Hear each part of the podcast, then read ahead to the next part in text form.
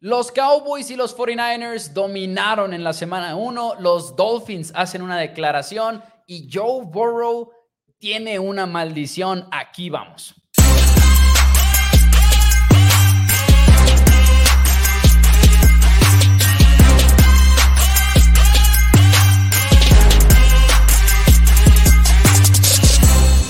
Hola a todos, bienvenidos a Four Downs NFL en español. Mi nombre es Mauricio Rodríguez y como todos los días a las 5 de la tarde me acompaña mi hermano y coanfitrión Daniel Rodríguez para hablar de la semana número uno de la NFL, resumiendo todos los partidos de la jornada. Dani, ¿cómo estás? Estoy muy contento, muy emocionado. Fue una gran primera semana de la NFL. Creo que muchas buenas historias. La victoria de Jimmy Garoppolo en su debut con los Denver Broncos. Los cinco coaches nuevos en la NFL para esta temporada, aún contando a Frank Reich y Sean Payton porque son con nuevos equipos. Se van cero ganados y cinco perdidos. Uh. Los Raiders son los líderes del oeste de la conferencia americana en este momento porque los otros tres equipos todos perdieron y toda Tagovailoa se vio de una manera impresionante en contra del equipo de Los Angeles Chargers. Y estamos muy emocionados porque el día de hoy regresa este formato que tanto nos gustaba de la temporada pasada. Ujú. Antes le llamábamos 804 Downs, ahora quizás nada más por tradición, porque ya todos Exacto. los días vamos a tener la, la línea abierta telefónica. Por cierto, ahorita la vamos a La, estar la di- abriendo. la diferencia es que aquí va a estar abierta casi todo el programa. Así es, así es. Ujú. Pero entonces, damas y caballeros,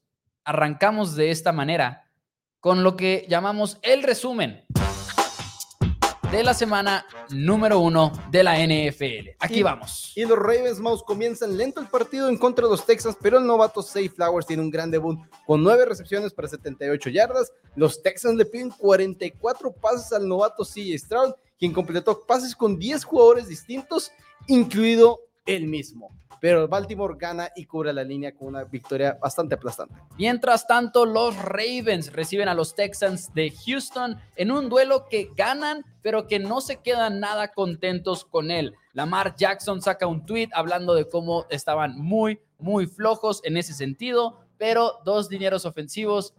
¿Qué pasa? ¿Te equivocaste? ¿Para ¿Ese qué me haces? ¿Qué? Ese es mío. No, ese es el segundo. Ah. Ese es el segundo juego. Ya tenemos todo el programa echado a perder. Entonces, ¿improvisamos o qué? A mí me parece como el segundo. Pusiste la Ah, estrella. tengo uno. la estrella. Pues lo podemos improvisar si quieres. Pues improvisa si quieres agarrar Ya está improvisado el programa, ya lo echamos a perder. Ok, tú eres los pares de mi celular, porque yo sí tengo escritos los míos. Ok, bueno, damas y caballeros, voy a hacer este segmento improvisado, pero sí se puede. Los Falcons de Atlanta, Bijan Robinson. Novato ofensivo del año, probablemente arrancó de tremenda manera, intimidando a la defensiva de las Panteras de Carolina. Bryce Young y compañía no están listos. Young se vio muy novato el domingo. Los Falcons, 24, Panthers, 10. Y los Browns vuelven a desmantelar a Joe Burrow por completo y lo hacen de una gran manera. Con dominio en ambas trincheras y el clima del lado de Cleveland dejan a Joe Burrow en apenas 82 yardas por pase en 31 intentos. Watson anota por tierra, anota por pase y cumpliendo con lo poco que se le pidió. Nick Chubb tiene su primer partido de 100 yardas en la temporada y los Browns ganan 24 por 3. El domingo fue un buen recordatorio para el partido de los Steelers y los 49ers. Por un lado, San Francisco sigue siendo San Francisco, talento en casi todas las posiciones y Brock Purdy mejor de lo que muchos creen, pero lamentablemente también fue un recordatorio de cosas malas. El coordinador ofensivo de los Steelers sigue siendo Matt Canada y no le hace la vida fácil a Kenny Pickett y compañía. La ofensiva de los Steelers falla en agarrar cualquier tipo de ritmo, mientras los 49ers aplastan a los Steelers 30 a 7. Y los Commanders sobreviven ante los Cardinals. Arizona llegó al partido como el favorito a ser el peor equipo de la temporada, pero con un scoop and score en el segundo cuarto estaban camino a ganar su primer partido del año en la semana número uno. Sam Howell logra anotar por tierra para tomar la ventaja en el último cuarto y Washington gana 20 por 16. Quizás a muchos se nos olvidó que los Bucaneros de Tampa Bay es un equipo que fue contendiente por los últimos años. Lo hicieron con Tom Brady, sí, pero ahora Baker Mayfield dando la sorpresa en la primera semana de la campaña. Los Vikings tuvieron algunos cuantos momentos, incluyendo a Jordan Addison anotando un gran touchdown temprano en el partido, pero los Bucks se mantienen, dan la sorpresa de la semana. Bucaneros 20, Vikings 17. Y como era de esperar, el novato Anthony Richardson de la Universidad de Alabama, de la Universidad de Florida, perdón, anota tanto por pase como por la vía aérea. Y con un touchdown defensivo, una jugada, una jugada extraña que ponía a los Colts encaminados a su primera victoria en la semana 1 en 10 años pero Jaguars vuelven a ser clutch y con dos touchdowns en un minuto toman una ventaja de 10 puntos. Richardson lo poder interesante mostrando el poder de sus piernas y convirtiendo una cuarta oportunidad en los últimos momentos del partido, pero saldrá lesionado y dejando a los Indianapolis Colts en las manos de Garner Minshew, quienes no puede terminar de anotar el partido y ganan los Jaguars 31 por 21. Quizás los Titans quisieran tener a Derek Carr, o al menos eso pareció este domingo, porque tres veces la defensiva de Santos interceptó a Ryan Tannehill. Además de eso, se llevaron tres capturas y de 12 terceras oportunidades que tuvo el equipo de los Titanes, convirtieron en nada más dos de ellas. Pero lo peor de todo fue la decisión de Mike Gravel rumbo al final del partido, cuando decidió patear para tres puntos y de todas maneras ir perdiendo, quedando aproximadamente unos 3, 4 minutos. No pudieron recuperarse los Santos de Nueva Orleans. 17, los Vikings, los Titans, perdón, 15, 16, 15, perdón. El debut de Sean Payton, el debut de Jimmy Garoppolo, dos equipos que parecen estar cortos en su división, abrían la temporada en Denver. En un partido extraño de apenas seis, seis posesiones por bando, vimos a ambos quarterbacks conectar para dos touchdowns por cabeza, a los juegos terrestres están limitados y a Las Vegas tomar la ventaja tarde en el partido. Y con un acarreo Jimmy G de 8 yardas, los Raiders vencían por la mínima 17-16 y toman control en la división oeste de la americana.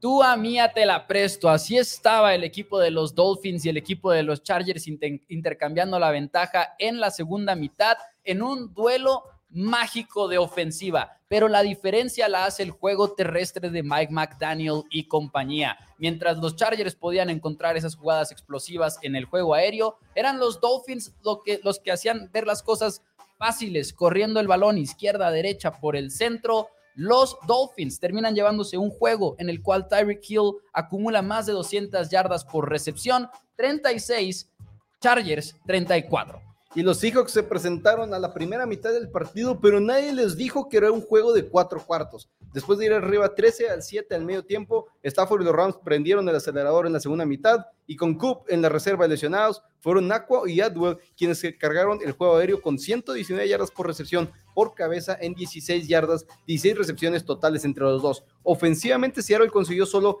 14 jugadas en toda la segunda mitad. Ya abren con derrota la temporada por marcador de 30 por 13. Parecía que iba a ser un día fácil para los campeones de la Conferencia Nacional en Nueva Inglaterra, pero no lo fue. A pesar de un arranque de 16-0 en el primer cuarto, 13 de los 25 puntos que anotaron en total fueron resultado de robos de balón de la defensiva. Pero la ofensiva de Jalen Hurts y compañía batalló en contra de los Patriotas. Claro, Nueva Inglaterra tiene una de las mejores defensivas en la liga, pero Águilas no debería de estar para nada contento con su actuación y se notó en las ruedas de prensa. Incluso el coach Nick Siriani habló de posiblemente alterar su estrategia de pretemporada el próximo año tras un inicio lento, pero por ahora Filadelfia tiene que estar preocupado acerca de una semana corta en la cual le podrían faltar piezas clave en ofensiva. Ahorita platicaremos de eso. Los Eagles 25, los Patriots 20 y entre más cambian las cosas, más se quedan igual, porque Aaron Rodgers ya no está con los Packers, pero fue Jordan Love quien les anotó tres pases de touchdown a este equipo de Chicago, mientras que Love dio un,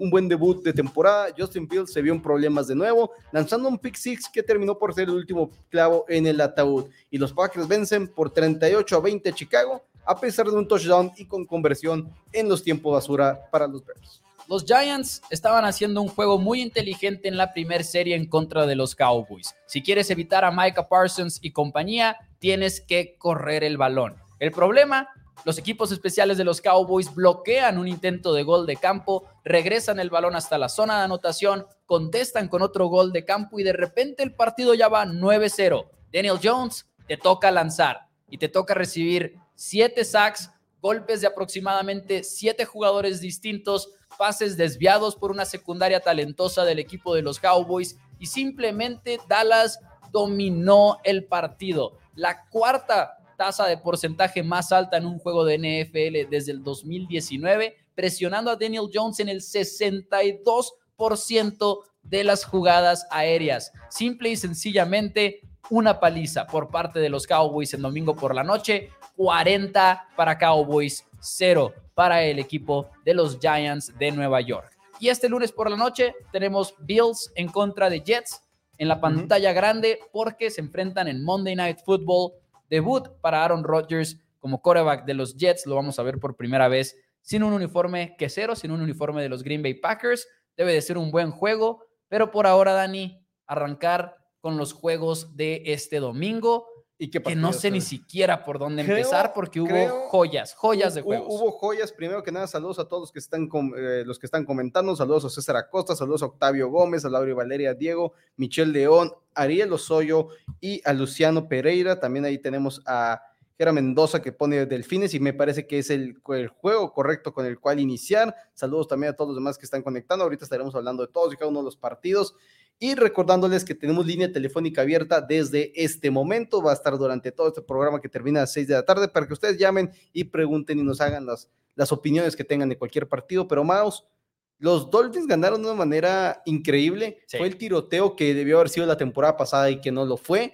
Y Tua Tagovailoa se vio de primer nivel, junto con Tyree Hill, ¿no? Que no podemos quitar a Tyree Hill de la, de, de, la, de la mesa, pero incluso con dos entregas de balón en la zona roja, los Dolphins se llevan el partido por dos puntos ves esta división del este de la americana y toda la temporada baja hablábamos de Aaron Rodgers con los Jets, hablábamos de Buffalo y hablábamos de cómo Miami tenía para estar en la conversación.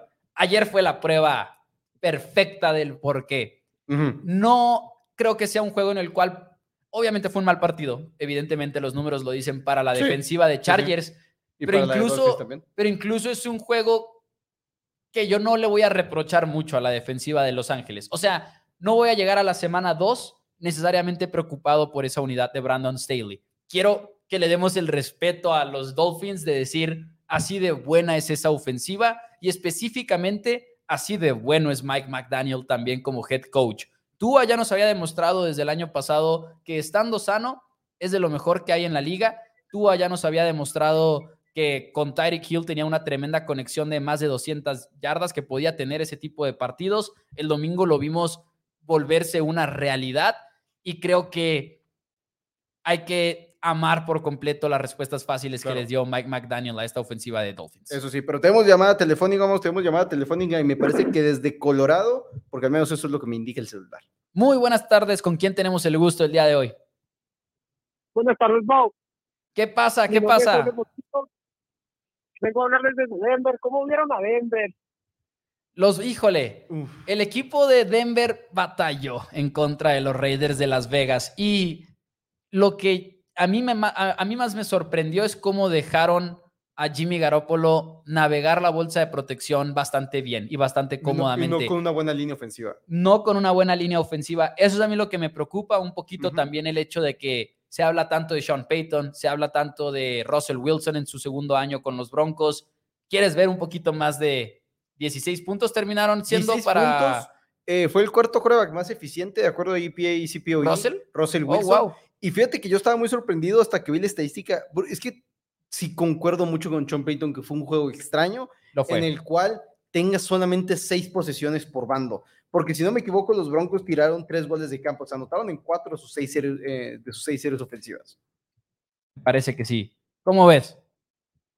Oigan, pero ¿no les parece extraño? La temporada pasada ¿Cuántos partidos Denver superó los 20 puntos? Se me hace que con, ni con las manos los puedo contar. O sea, le echamos la culpa a la defensa, la defensa no se vio tan bien, pero nunca superas más de 20 puntos. ¿Cómo vas a ganar un partido si nunca superas más de los 20 puntos? Sí, definitivamente es un peligro. Ahora Jerry Judy estaba fuera, es un, un, equipo que también tenía Tim Patrick Jr. fuera. El primer juego de Marvin Mims, el, el, novato receptor de parte de los Broncos. Creo que van a mejorar, creo que van a mejorar. Sí, creo que 13 puntos, anotaron en la mitad de sus series ofensivas, fueron dos touchdowns. Sí, pues de hecho realmente lanzó dos pases de touchdown Russell Wilson. Creo que se vio una ofensiva mejor de lo que se vio en toda la temporada pasada, eso sí, sin lugar a dudas. No creo que haya sido contra la mejor defensiva de todas también. También eso preocupa un poquito. Sí, por más que tengan a Max ah, Crosby y todo lo que quieras, la defensiva. No, es como que la gran cosa la defensiva de los Raiders. Defensivamente, la secundaria tampoco es como que tenga mucho talento. Ahora, ves las terceras oportunidades. Ambos equipos se van 5 de 11 en tercer down, que también quieres ver quizás ahí.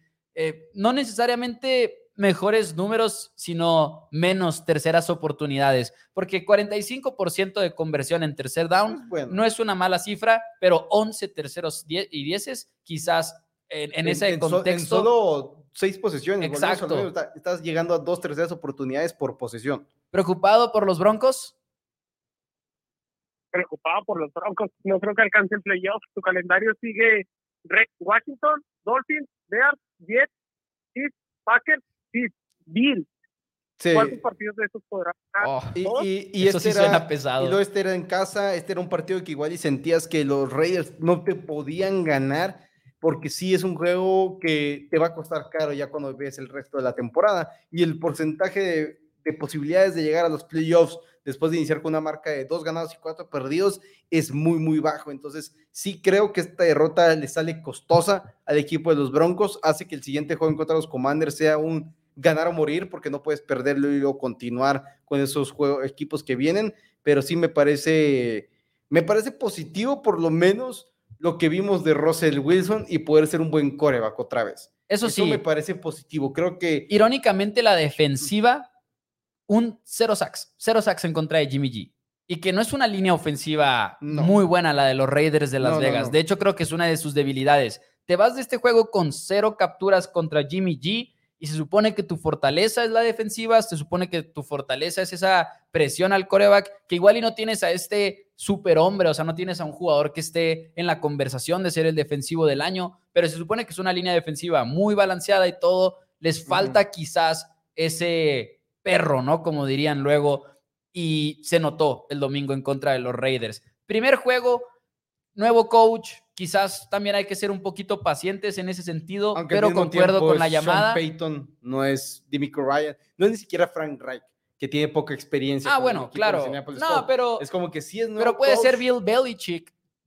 Okay, y llegar a un nuevo equipo. Puede ser Vince Lombardi reencarnado y llegar a un nuevo equipo es un reto. O sea, no, no los tienes listos para la semana número si uno. Bill Belichick, no tienes que intentar reencarnar a alguien porque Bill Belichick es el mejor coach de todos. Bueno, pero por hacer un, un punto, Dani. Eh, Dani. Adelante. Y por último, lo que quiero comentar es que todos creemos también que Russell Wilson tiene que ser mejor de lo que fue la temporada pasada, porque no creo que pueda ser peor. Sí, efectivamente. 100%. 100%. No creo que haya manera de que pueda ser peor. 100% en lo correcto, en mi opinión. ¿Algo que quieras agregar? Muchísimas gracias. Saludos, gracias. Gracias a ti por la llamada. Saludos, saludos. ¿Cuál es? Recuérdanos tu nombre. Ah, Javier. Javier, saludos al buen Javier. Muchísimas gracias por la llamada desde Colorado, marcándonos para representar a Denver ahí. De seguro ha de seguir también al canal de Somos Broncos con el buen Tito. Si no, se lo recomendamos muchísimo, pero me imagino que así es de todas maneras, porque pues es el mejor programa de los Broncos. Positivo para los Broncos que Joe Payton se vio bien, digo que Russell Wilson se vio bien y muy positivo en mi punto de vista para el equipo de los Raiders que Jimmy Garapolo en su primera experiencia fuera del esquema de Cal Shanahan realmente, porque incluso hace poco tiempo que jugó con los Pats pues fue hace muchos años, realmente estaba muy, estaba muy joven, este, fue positivo también, pero... Volviendo al juego de Dolphins, Dolphins, preocupan de todos modos hasta cierto punto las dos defensivas, este, sabíamos que los Dolphins iban a tener un poquito de problemas sin Jalen Ramsey en la posición de cornerback, JC Jackson tuvo un error garrafal en la, en la primera mitad, causando una interferencia pase un momento en el cual no había la más mínima razón de hacerla, le regala tres puntos al equipo de los, de los Dolphins, que ok, igual y dices, mucha gente dice, por eso perdieron el juego. Pues no, o sea, no, se desarrolla el partido de la misma manera en la segunda mitad, pero sí te hace pensar que, que cornerback está ahí que pueda frenar a un receptor número uno del equipo contrario, porque Tyree Hill simplemente los destrozó por completo. Y igual y puede ser la misma cosa con cualquier receptor bueno que te enfrentes.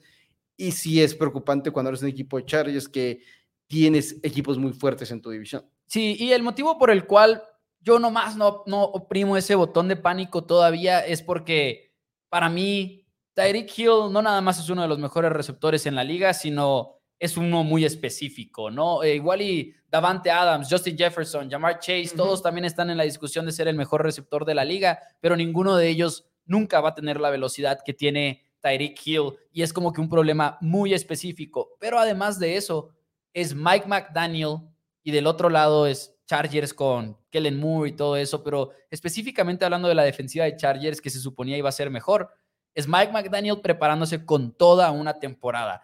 Y McDaniel todavía no lo vemos en esa misma luz que vemos a Kyle Shanahan, que vemos a Sean McVay, pero basándonos en lo que vimos el domingo, en los movimientos que vimos, en las jugadas que vimos, 16 jugadas explosivas para los Dolphins el día de ayer, que es la mayor cantidad de, en un juego de NFL desde el 2014, para que nos demos una idea. Para mí, Mike McDaniel termina esta temporada en esa conversación con, con Shanahan, con McVay. Entonces, estoy dispuesto a no oprimir todavía el botón de pánico, más bien me quedo con lo grandiosa que fue la ofensiva de los Dolphins y como, como alguien que dio a los Bills a ganar esa división en sus pronósticos de este año, quizás ya me estoy arrepintiendo desde ahorita. Honestamente, lo digo con toda sinceridad. Yo, yo, yo, estoy, yo, yo estoy muy alto en lo que son los Miami Dolphins, entonces realmente me gusta mucho lo que ve. Yo no es tanto oprimir el botón de pánico para los Chargers, sino es como que esperaba que Vamos su a ver. defensiva secundaria no fuera a ser buena este año. Des- o sea, necesitas que JC Jackson desquite el contrato que tiene. que El problema es que no lo ha hecho y puede que siga sin hacerlo. Pero entonces, ¿cómo se llama? Es, es en lo que estamos. En- eh, por eso, un poquito más como que me confirmaron un poquito más mis miedos, similar a los Chiefs en el kickoff, que no estoy diciendo ya están eliminados, no van No. a hacer nada, ni mucho menos. No, no estoy en ese punto de los Chargers, pero digo, ok, esperábamos esto y esto es lo que nos dieron. Entonces, igual y, igual y nos terminan de callar la boca, pero, pero el primer paso fue negativo. Tenemos un super chat de parte de Hans que dice, Mau, buen programa, felicidades, muchísimas gracias a Hans por todo el apoyo, eh, gracias también a todos los que están ahí en los comentarios. Por cierto, háganos un favor si están viendo el programa y si les gusta, denle like al video. Y si no les gusta y nos quieren hacer el favor, también Sí, se vale. todos le pueden todos picar. aprecia, De todas maneras, toma como medio segundo hacerlo y cada like, ya fuera de broma, pone este programa enfrente de cada vez más aficionados de la NFL. Ya cruzamos la barrera de los 4000, de los de los 4,000. 4000 estamos hasta ahorita en, en Facebook, estamos en YouTube, en perdón, YouTube. en Facebook estamos cerca de los 8500, estamos muy agradecidos por todo el apoyo que están dándonos para esta temporada, este proyecto que tenemos de Four Downs todos los días y pues a darle.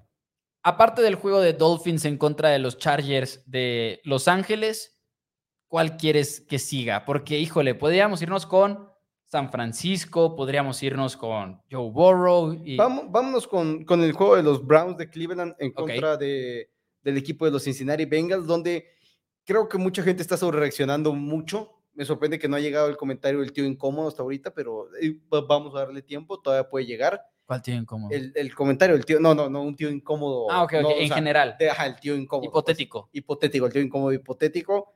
Los Browns al final de cuentas son mejores en la línea ofensiva y en la línea defensiva que los, ya- que los Bengals.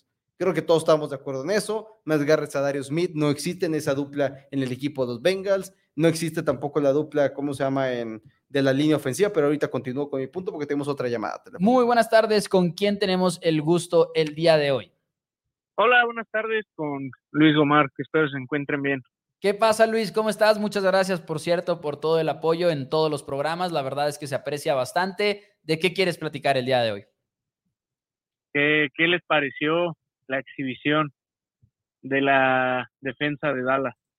espectacular. En todos los sentidos, yo llegué a este año con un pensamiento que era, ok, en papel son mejores que el año pasado, pero ¿cómo puedes ser mejor que el año pasado cuando fuiste top 3 en eficiencia, cuando tuviste la mayor cantidad de presiones?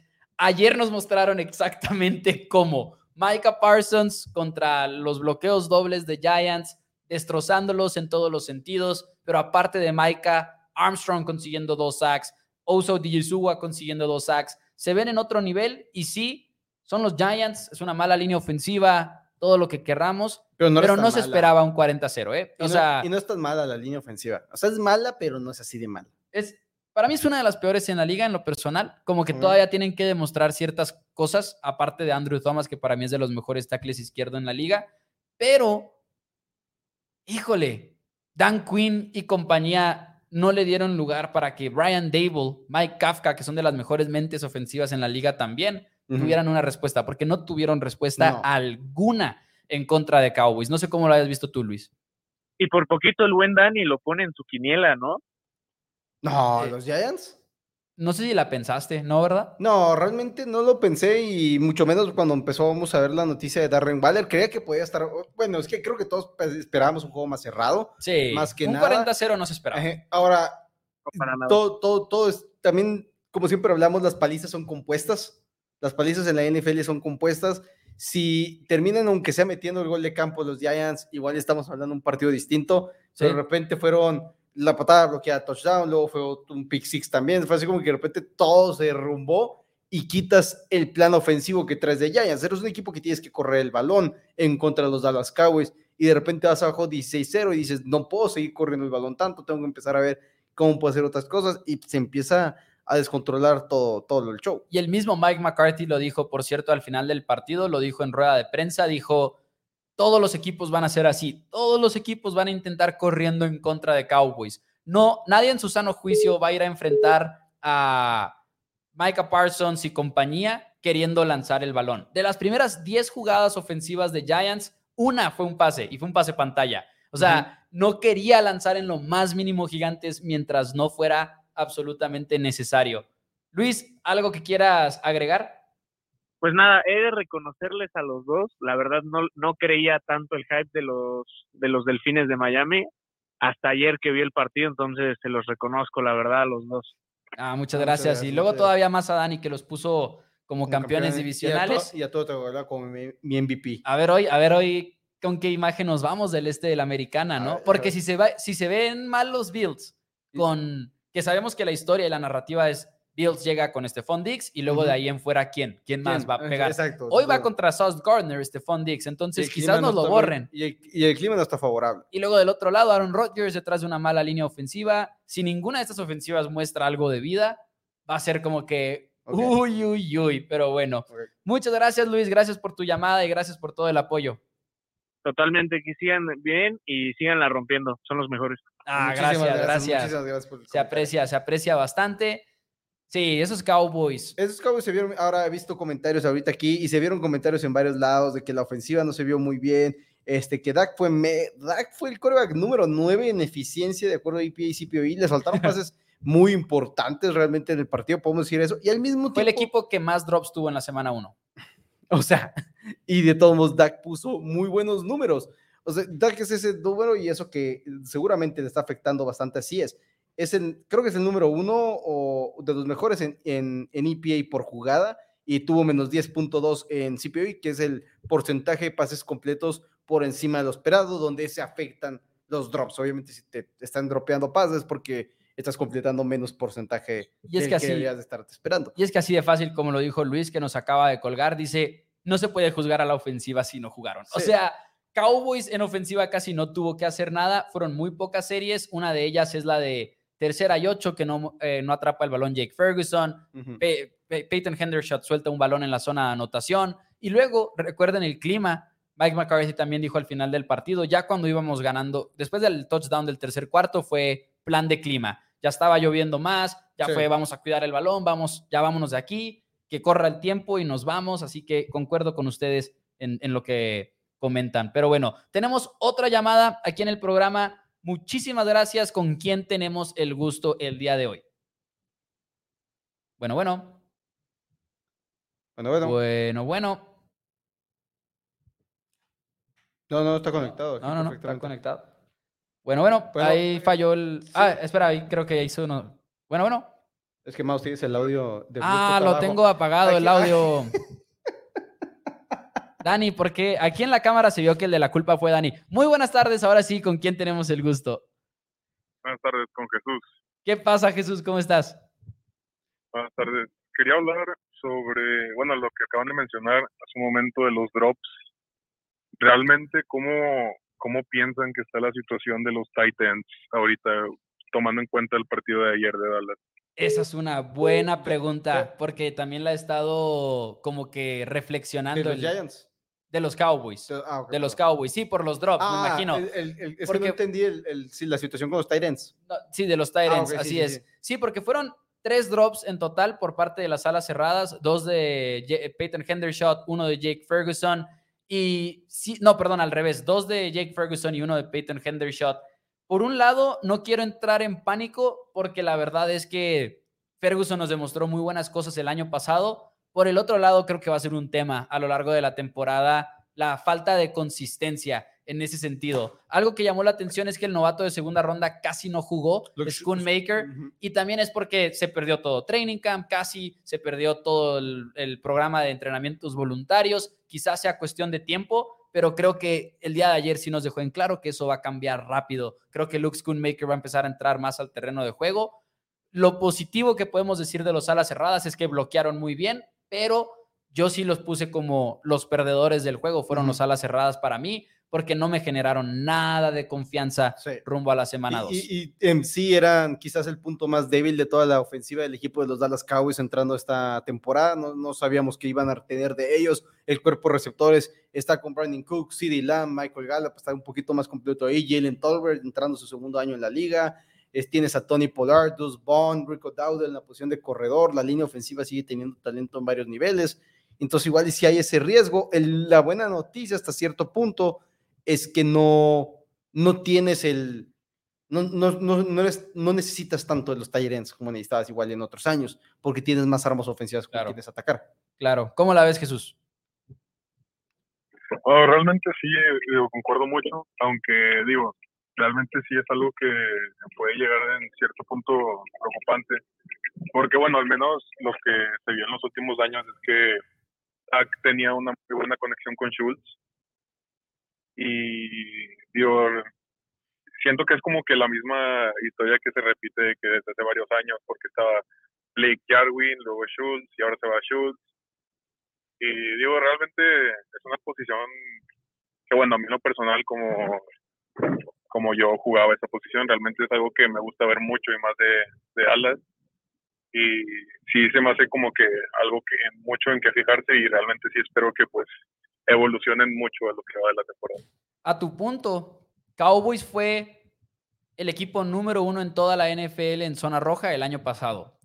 Ahora, una de esas series por lo menos murió con ese drop de Jake Ferguson y luego hubo un drop en la zona de anotación por parte de Peyton Hendershot. Así que concuerdan que importa mucho la posición y creo que donde más vamos a poder rastrearla va a ser por medio de cómo le va a Cowboys en la zona roja, porque Dalton Schultz fue, como lo decías, arma de las favoritas de Dak Prescott y muchas veces fue desde la zona roja, ¿no? Esos touchdowns que tenía Dalton Schultz. Y no podemos quizás como que decir que Dalton Schultz es un jugador élite o nada por el estilo, pero se fue por 6 millones de dólares más o menos, más incentivos que le van a pagar en Houston. Entonces sí creo que es una decisión que urge que se vean bien los alas cerradas para que no la veamos en el futuro como que se equivocaron al dejar ir a, Dalton Schultz. ¿Algo que quieras agregar? Muchísimas gracias, Jesús. No, sería todo muy, un muy buen show este, y muy buenas tardes. No, muchísimas, gracias, de verdad, gracias. por el apoyo. E igualmente. Eh, ¿Iba a entrar otra llamada? Iba a entrar otra llamada, este, me parece, si no me equivoco, es el tremendo Liu el que está llamando, ya le ha tocado llamar dos veces cuando estamos ocupados, pero no hay problema, aquí seguiremos este, hablando al respecto. Hay varios comentarios, este, uno que no, que te, ya, ya firmaron una extensión a, no, no, a Dak Prescott, porque al parecer gana 50 y no 40, que todo mundo tiene mucho sentido, tomamos el punto. Este, y tenemos ahí otra llamada ahora de Mississippi. ahora están, están lloviendo. Internacional, por ahí había un comentario ahorita alguien de Barcelona. Hay que escribir más 52 para entrar a la, a la, la de México. Denle like, pobre Eliu. Eliu se volvió a quedar fuera. Aquí lo estamos monitoreando la situación, pero ahorita es tu momento, Eliu, no te preocupes. Muy buenas tardes. ¿Con quién tenemos el gusto el día de hoy? Buenas tardes, Mau, Daniel, con Octavio Gómez, acá, su amigo de Mississippi. Eso sí, cómo no, sí me acuerdo, la verdad, Octavio, se te extrañaba. ¿Cómo estás? ¿Qué te pareció esta jornada número uno de la NFL? Muy buena, pero hubo dos decepciones que tuve y es de lo que quisiera hablar, pero antes de eso, había estado un poco desconectado porque como ustedes siguieron con el horario, nosotros cambiamos acá, ustedes empiezan la programación al horario de México ya para mí a veces es más tarde, por eso a veces ya no los alcanzo a ver, pero siempre los sigo. Eso ah, es todo, no, se agradece, se agradece. Yo siempre, aunque sea, ya, ya veo el video ya retransmitido, pero a veces no alcanzo a poner comentarios ni nada, porque pues ya, yo ya estoy acostado, porque yo me tengo que levantar temprano para trabajar, porque pues, acá es un, horario diferente, pero... Hay que darle, hay que darle. este, este, este inicio de temporada creo que nos va a dar muy buenas sorpresas, pero yo tuve dos, dos juegos que me decepcionaron bastante. Uno fue el de Seattle y el otro fue el de los 49ers con Steelers. Yo pensaba que ese partido de Steelers con 49ers iba a ser un poco más cerrado, pero no, no, no. Esos Steelers de plano desanimaron mucho en ese partido. Yéndome por ahí, yéndome por el de Steelers contra 49ers, que era más o menos ahorita del que también íbamos a, eh, empezar a hablar un poco.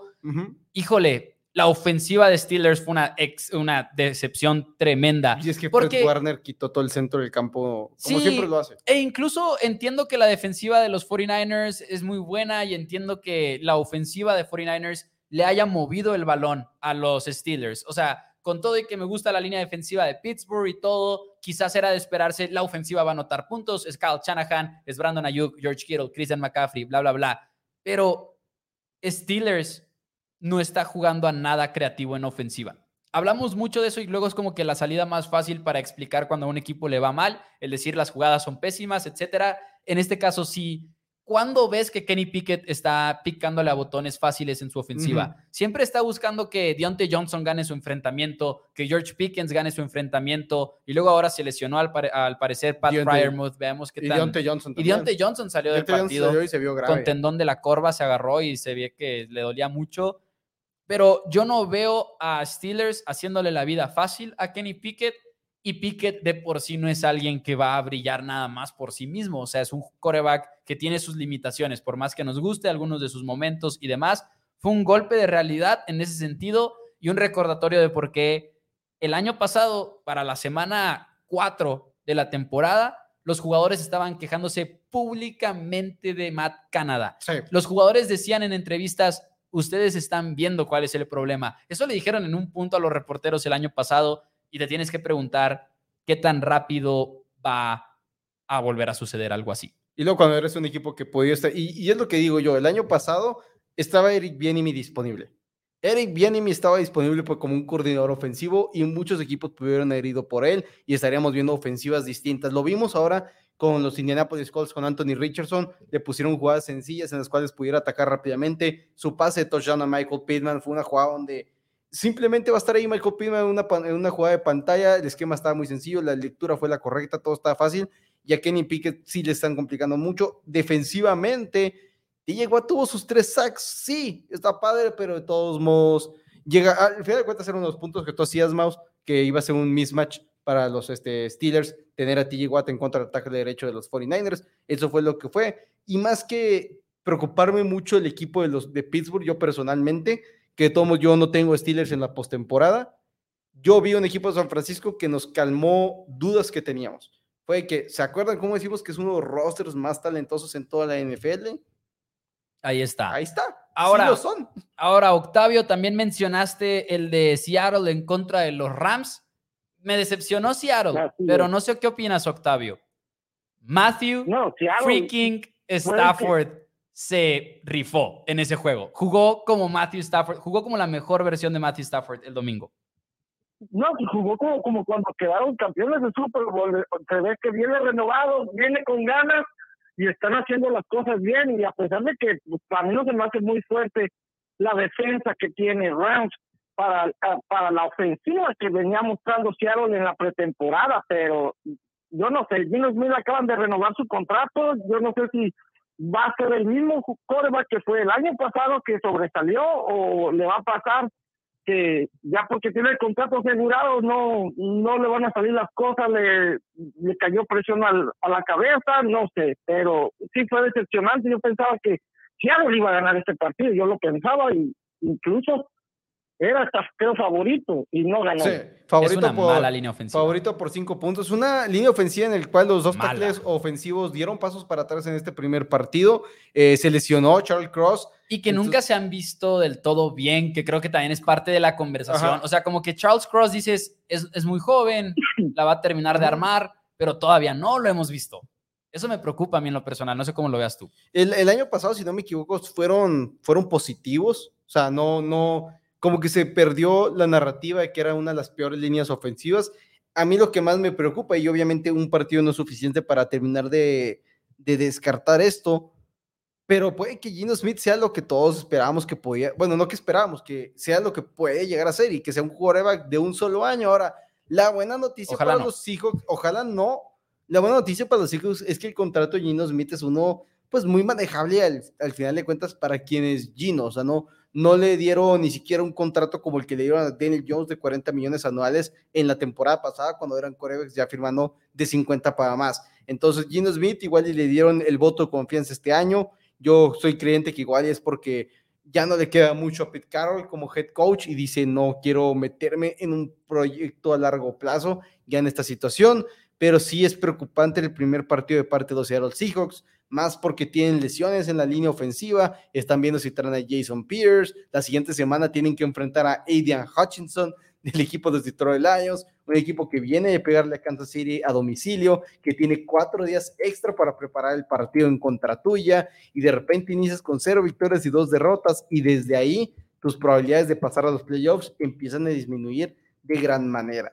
Y eso es preocupante, sin lugar a dudas. Octavio, algo que quieras agregar, muchísimas gracias por la llamada. No, pues nada más recordarles que siguen siendo muy malos para los picks de las apuestas. Yo te, yo puse ahí en el comentario que iban a ganar Saints contra Titans, tú fuiste con Titans y tu hermano en el UFC, ah. que fácil ganado, que, que ya esos esas peleas estaban ganadas y qué pasó con ese con ese campeón a ver a ver pero no, Titans no metió las manos Titans cubrimos cubrió la línea, más tres se ganó la apuesta. Rams se cubrió la línea y ganó el juego parejo. Y Bucaneros cubrió la línea y ganó, el, juego, parejo.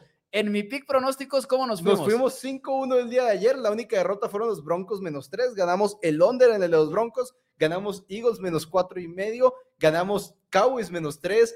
Ganamos Jaguars menos 4 y medio. Ganamos, este, ¿cuál, cuál fue el que ganamos el, el otro en la mañana? Eh, Titans más 3. Titans, Jaguares y ¿cuál era el Titans, otro? Jaguares en la mañana. Broncos, el under de Broncos contra Raiders ganamos eh, los, los Patriotas y ganamos los Cowboys. Las apuestas las rompimos. Las rompimos. Donde yo no la rompí Quinela fue en, en, el segmento de los 500 pesos. Ahí sí me fue muy mal.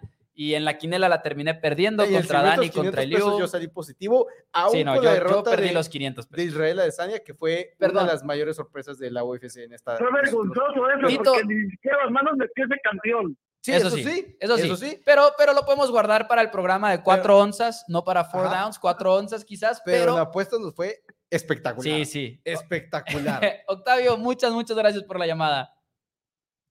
Gracias a ustedes y aquí seguimos en- apoyándolos, aunque a veces no me ven en los comentarios, a veces veo el programa retransmitido, pero Eso, ahí es, estamos y que siguen, siguen teniendo éxito y, y mucho apoyo de toda la gente. eso y es otra todo. cosa más, a todos sus seguidores de Somos Cowboys, que por favor ya dejen a dar fresco del hate de Dar Fresco. Concuerdo, Déjenlo jugar, total es lo que hay. concuerdo, concuerdo. Muchas gracias. Muchas gracias, Octavio. La verdad, un saludo hasta allá. Ahí está esta. Híjole, la verdad es que tiene razón con el tema de Dak Prescott, pero lo podemos guardar para ahorita. Tenemos otra llamada, Otra- si no me equivoco. Otra, otra llamada, Maus, y me parece que ahora sí ya por fin, no, es que pone el volumen. Sí, Me sí, hay que ponerle el sí Por volumen. fin ya, ya, ya le tocó el turno a Elio. Muy buenas tardes, Elio, ¿cómo estás? Muy bien, aquí estamos ya muy contentos, ya la NFL volvió y wow, los Cowboys volvieron y eso de verdad es muy contento, esta semana se celebra, se disfruta, pero ahora sí que ya hablaron de los Cowboys un ratote, si quieren ven al siguiente partido y le damos aquí bola. Pues yo creo que con el de Cleveland, que era al que íbamos, El con de el de los Browns, El de Cleveland me parece uno bueno. este, tengo una preocupación Tienes una preocupación con qué, Maus? con la línea, no, no la línea ofensiva, pero más bien ayer vimos algo específicamente en el juego de Browns que normalmente es una máquina, es una receta para perder en contra de Joe Burrow y no funcionó. O sea, no, no le funcionó a favor a los Bengals. Y estoy hablando de que ayer Cleveland le mandó carga adicional a Burrow y compañía. Le mandaron el blitz y Joe Burrow no tuvo respuesta alguna. Y no es porque Joe Burrow apeste o algo por el estilo, porque obviamente no lo hace, es uno de los mejores corebacks en la liga, pero. Joe Burrow no corrió, Joe Burrow no pudo salir de la bolsa de protección a lanzar el balón, etcétera. Joe Burrow está lesionado Sí. de la pantorrilla, pero es una lesión de tejido suave. Mi única preocupación es que no sea algo recurrente a lo largo de la temporada. Por favor, dioses del fútbol americano, no dejen que Joe Burrow esté golpeado todo el año, porque si sí está golpeado todo el año, quizás sea un problema ver al Joe Burrow que hace magia en ofensiva y no que lo veamos lanzar 82 yardas como el domingo, pero quizás sea un problema eh, si esa lesión no se va pronto. Sí, eso sí. Porque son esas lesiones que se quedan, se quedan, se quedan, se quedan, se quedan. Y yo creo que esa lesión realmente si, si, si ahora sí que se la regraba o si llega por los mismos golpes a tener otra, pues no lesión como tal, pero pues más bien que esa misma lesión que ya tiene se le agrave un poco más. Yo creo que es posible que veamos a un Joe Burrow como el que vimos pelear ayer, y eso de verdad pues no, está tan padre porque yo lo tenía en fantasy y perdí. Y aparte de todo, estamos hablando de que igual hay corebacks que podrían soportar un poquito más ese tipo de lesiones. Hemos visto a Patrick Mahomes hacerlo porque tienes una buena línea ofensiva enfrente y no tienes que estar corriendo por tu vida. Pero aparte se juntó, en mi punto de vista, ayer. Sí creo que es un Joe Burrow que está lesionado, como, hemos, como decimos, pero aparte el clima no lo favoreció. Entonces es como que estás lesionado, no te puedes mover el clima te complica hacer jugadas aéreas. Tu línea ofensiva no es la mejor de todas y vas contra uno de los mejores tres defensivos en la NFL, Miles Garrett, y aparte con Sadario Smith presionándote del otro lado. Entonces creo que las cosas se complicaron mucho en general para el equipo de los Bengals. Espero yo también que no, no sea recurrente la lesión para el equipo de, de Cincinnati, para el tremendo Joe Burrow, porque sí podría ser preocupante al final de cuentas si, si sigues sucediendo una y otra y otra vez y de repente es un año más de Bengals bueno, de Bengals, de Joe Borro, pues fuera, como lo tuvimos en su año de novato. Ese tema de la línea ofensiva para los Browns también es algo que podría cambiar mucho el rumbo de la temporada, porque se ve bien el equipo de los Browns, se ve bien en defensiva, ya lo sabíamos, ¿no? Tienen una buena unidad. En ofensiva no se vieron bien las cosas, específicamente de Sean Watson como lanzador, otra vez se ve muy oxidado. La intercepción. La intercepción es horrible, dejó ir varios touchdowns, dejó ir dos touchdowns con Marquise Goodwin el receptor. los dejó ir por completo. Eran touchdowns asegurados, no los conecta y ahora tienes un tackle derecho que parece estar fuera toda la temporada. Ya, es confirmado. Y al tackle izquierdo no le fue bien. Ve el juego de nuevo y no le fue bien al tackle izquierdo de, de, los Browns, que en este momento se me escapa su nombre. Dawan Jones no está listo para hacer el tackle derecho. O sea, va a ser un buen jugador, pero no va a ser nada cercano a lo que es Jack Conklin cuando está sano. Y, y ya les ganaron a Jason Peters. Pero, pero se les acomodó, se les acomodó los Bengals. Una vez más, Joe Burrow no puede ganarle a Cleveland. Una victoria en su carrera en contra de los Browns. Nadie se lo explica. Es un equipo que se le acomoda, es un equipo que tiene el numerito de, los Bengals y pues bueno, ganan este partido. Pero los dos se van con preocupaciones, creo yo. Los dos se van con preocupaciones sin lugar a dudas, pero al menos los Browns se llevan la victoria, mientras que Steelers y los, los Bengals tienen derrota. Entonces ya nomás, ya por lo menos están empatados con los Ravens, que, que es importante eso en una división tan cerrada. Y por decir algo positivo de los Bengals, la defensiva se vio bien. Y era una preocupación porque perdías a tus dos safeties, no sabías qué iba a pasar ahí. Jermaine Pratt tuvo el juego de su vida probablemente. Pero, al, mismo, pero al mismo tiempo, si Watson conecta esos dos touchdowns con, con Goodwin, ya ah, no se vieron bien. No, pero eso existe en todos los juegos. No, por, eso, pero, pero, sí, pero no. Sí es como que, y de todos modos, al final de cuentas, con tu ofensiva nomás no hace nada, también te afecta tu defensiva pero sí creo que tampoco es como que el, el frenar al Browns en 24 puntos me va a pensar, esa defensiva va a estar bien. Mm, todavía no. A mí sí, a, mí ver, ver, ese juego, verlo como se vieron en realidad, como se vio Dax Hill, que tiene la intercepción en el pase desviado, ver a, a Jermaine Pratt tener el juego de su vida, me gustó. O sea, yo si fuera fan del equipo de Cincinnati, ese sería el positivo del cual hablaría, porque creo que sí lo fue, creo que sí lo fue, la verdad. Pero bueno, Eliu, ¿Algo que quieras agregar? Muchísimas gracias por la llamada. No, pues nada más, aquí seguimos en contacto. Yo realmente creo que este uno lo que positivo que hubo fue la defensiva de Browns. Ahí en TikTok, bueno, no en TikTok, en, X salían ya los videos de la jugada esa en la que estaba Miles Garrett como jugando básquetbol antes de ir a saquear a Joe Burrow. Y realmente creo que es algo que va a ser muy positivo. Yo creo que no creo que le vaya muy bien a Cleveland, digo, que a Cleveland este año, porque Sean Watson no creo que traiga pues eso necesario para poder seguir jugando al nivel más alto, pero creo que la defensiva va a ser una defensiva peligrosa y que les va a ayudar a llevarse un par de juegos. Y pues como siempre, go Cowboys y nos vemos mañana o cuando quieran abrir la telefónica. Muchas gracias, Milio. Muchas gracias. La verdad, se te aprecia, ya lo sabes. Te mandamos un abrazo. Hay varios superchats, damas y caballeros, el día de hoy. Dice por acá el Pipiripao. Dice. Go Cowboys. Gracias por el comentario y gracias por el donativo. También a Somos Broncos, que dice: Ánimo, Broncos Country. Esto apenas empieza. Dice Somos Broncos. Híjole, la verdad. Dice Will Ricardo que si tenemos un programa de UFC no, pero se me ocurrió como que la relación ahí de cuatro downs, four downs y cuatro onzas. Tuiteamos de ella más que nada. Em, es un programa que llevo rato pensando hacer, pero ya te di el nombre. Por lo menos me, lo dio Chat GPT hace mucho tiempo, pero ¿cómo se llama? Este, porque fue cuando estábamos intentando, estaba intentando ver si hacía algo similar. ¿Tienes pruebas? ¿Tienes pruebas? Sí, sí tengo pruebas. No hay pruebas.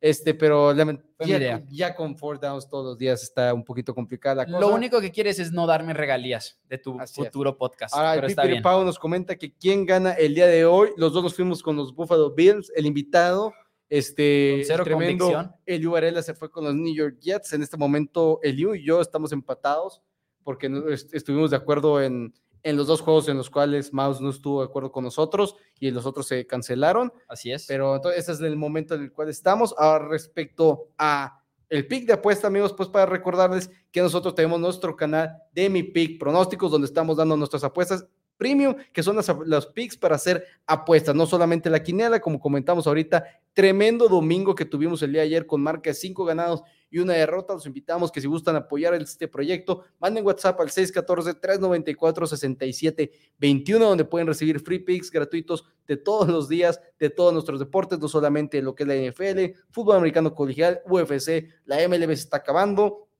y pueden adquirir todos los picks de la temporada regular de la NFL más los playoffs. Son más de 150 pronósticos a lo largo de todo este tiempo por solamente dos mil pesos estarían cubiertos por completo, más completo todo. Y pues me parece un buen momento para pasar al prop de la semana. El prop de la semana, cortesía a nuestro hermano Tito Rodríguez, que nos estará acompañando con un prop durante los Thursday Night Footballs y los Monday Night Footballs, aparte del programa los viernes de apuestas. Monday Night Football, primer Monday Night Football de la temporada 2023 de la NFL. Amigos y amigas de Four Downs, bienvenidos, bienvenidos a su prop gratuita para este primer partido de Monday Night entre unos Buffalo Bills y unos New York Jets que aparenta ser un juego muy prometedor. Hay mucho hype alrededor de Nueva York, de Buffalo también, obviamente, cada temporada, mientras Josh Allen siga en ese equipo, es un espectáculo ver este equipo jugar, pero obviamente el hype está del lado de Jets con Aaron Rodgers. Algunos se la creen, otros no. Eso ya depende de cada quien. Pero hoy nos vamos a ir con un ala cerrada, una proposición para el novato de Buffalo, Dalton Kincaid, eh, ala cerrada de la Universidad de Utah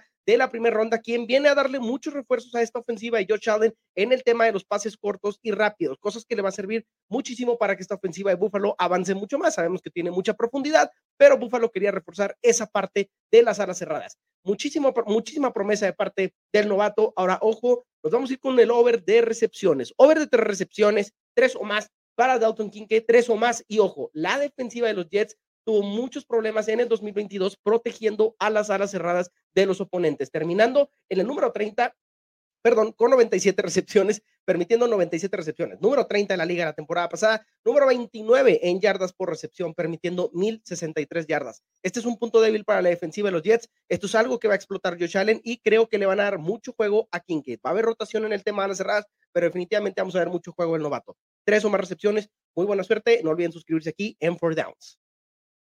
Boom. La verdad es que hay que disfrutar el Monday Night de esa manera. Ya lo dijo Dani. También tenemos la jugada de mi pick pronósticos. Pero gracias a Tito y Dani, se nos está acabando el tiempo. Ya hay algunas observaciones que se nos están quedando en el tintero. Entonces, vámonos con varios pensamientos finales acerca de los juegos de los que no hemos platicado.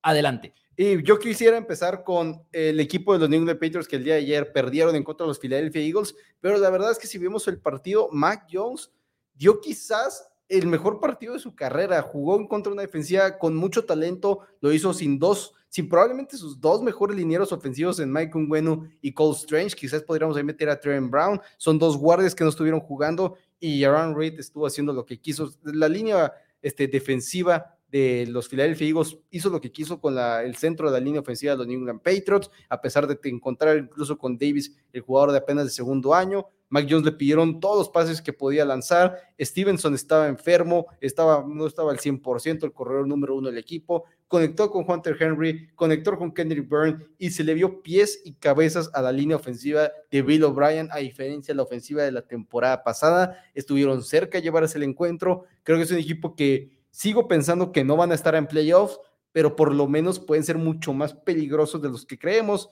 Y tan es así que en el mundo de las apuestas solamente está por menos dos y medio los Miami Dolphins la siguiente semana en Sunday Night Football. Uh. No es gran favorito a pesar de lo que vimos de Delfines esta semana. Ese es una estadística muy interesante. Podría hablar mucho de su defensiva, por cierto.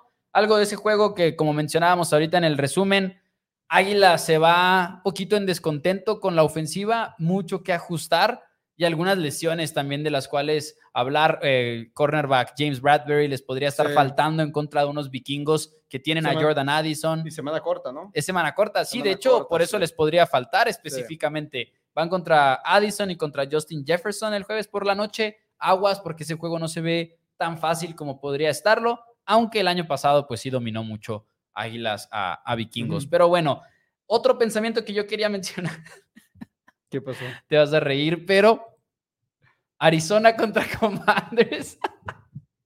Nos quedan pocos minutos y lo estoy usando para este Sí. juego, pero Arizona se vio bien en defensiva, de que genuinamente bien. No porque iban contra Commanders nada más, pero Arizona nos recordó que al final de cuentas llegó Jonathan Gannon, que es un coach muy especializado Sí. en lo que es la defensiva, y en una de esas podrían tener una que otra sorpresa. Estuvieron en la conversación en contra de los Commanders en este juego y no se esperaba, por más que sean también los Commanders y que les falte mucho por avanzar, aguas porque creo que, digo, fíjense este número.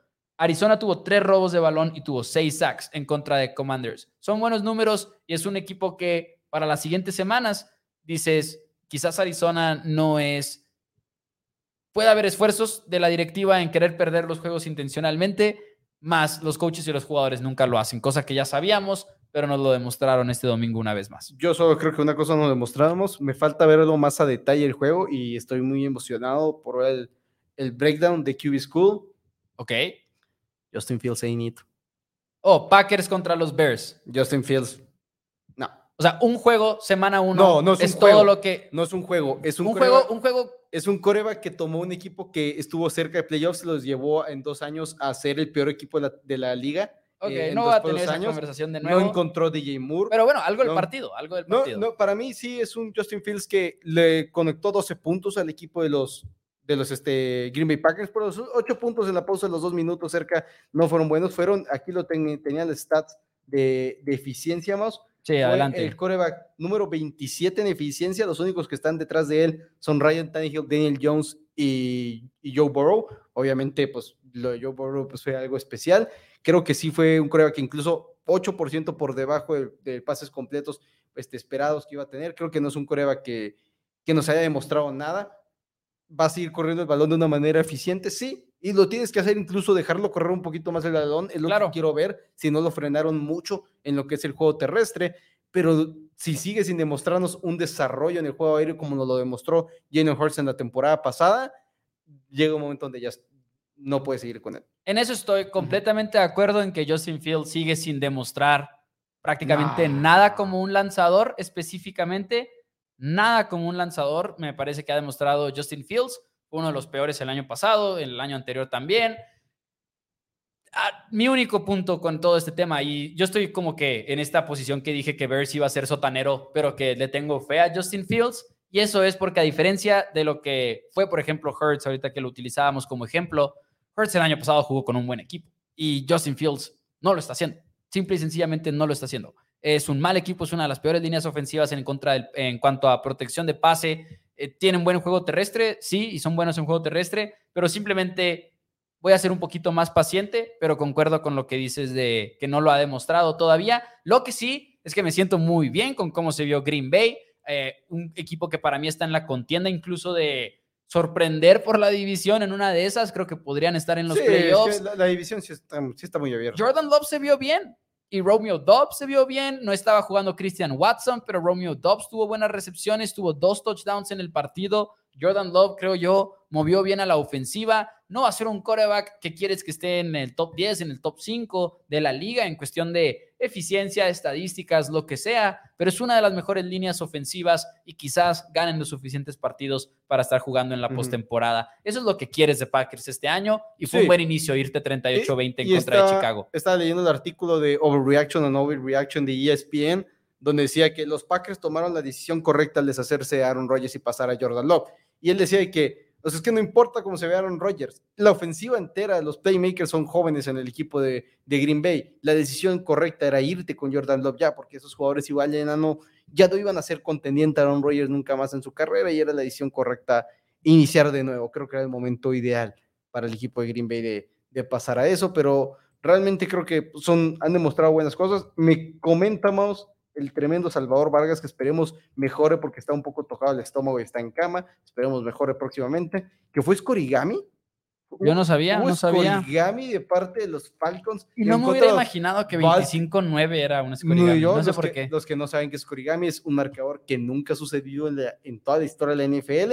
Hay una cuenta de Twitter que literalmente está siguiendo cuáles son los Scorigamis y cuáles no y se me pasó por completo, si acaso eso fue Skurigami. Dani, pues ya nos vamos, se nos quedaron varios temas que queríamos llegar, pero para fortuna de nosotros, y esperemos que ustedes también lo vean como una fortuna, tenemos un programa mañana de una hora a las 5 de la tarde en el cual vamos a poder seguir platicando de esto. El año pasado eran dos programas a la semana, ahora son cinco. Para los que sean nuevos aquí, a diario a las 5 de la tarde estamos aquí hablando de la NFL. A diario vamos a estar intentando abrir la línea telefónica por lo menos algunos cuantos minutos para que nos vean, nos marquen. Muchas gracias a todos por estar por aquí. Algo que quieras agregar, Dani, ya nos vamos. Va a ser un gran Monday Night Football, es el primero de la temporada, así que hay que disfrutarlo con todo y vamos a aprender mucho quizás de esta división del este del americano, como hayas dicho. Completamente de acuerdo. Denle like al video. Recuerden que cada like pone este programa enfrente de más y más aficionados. Muchísimas gracias. Nos vemos mañana, 5 de la tarde. Bye bye.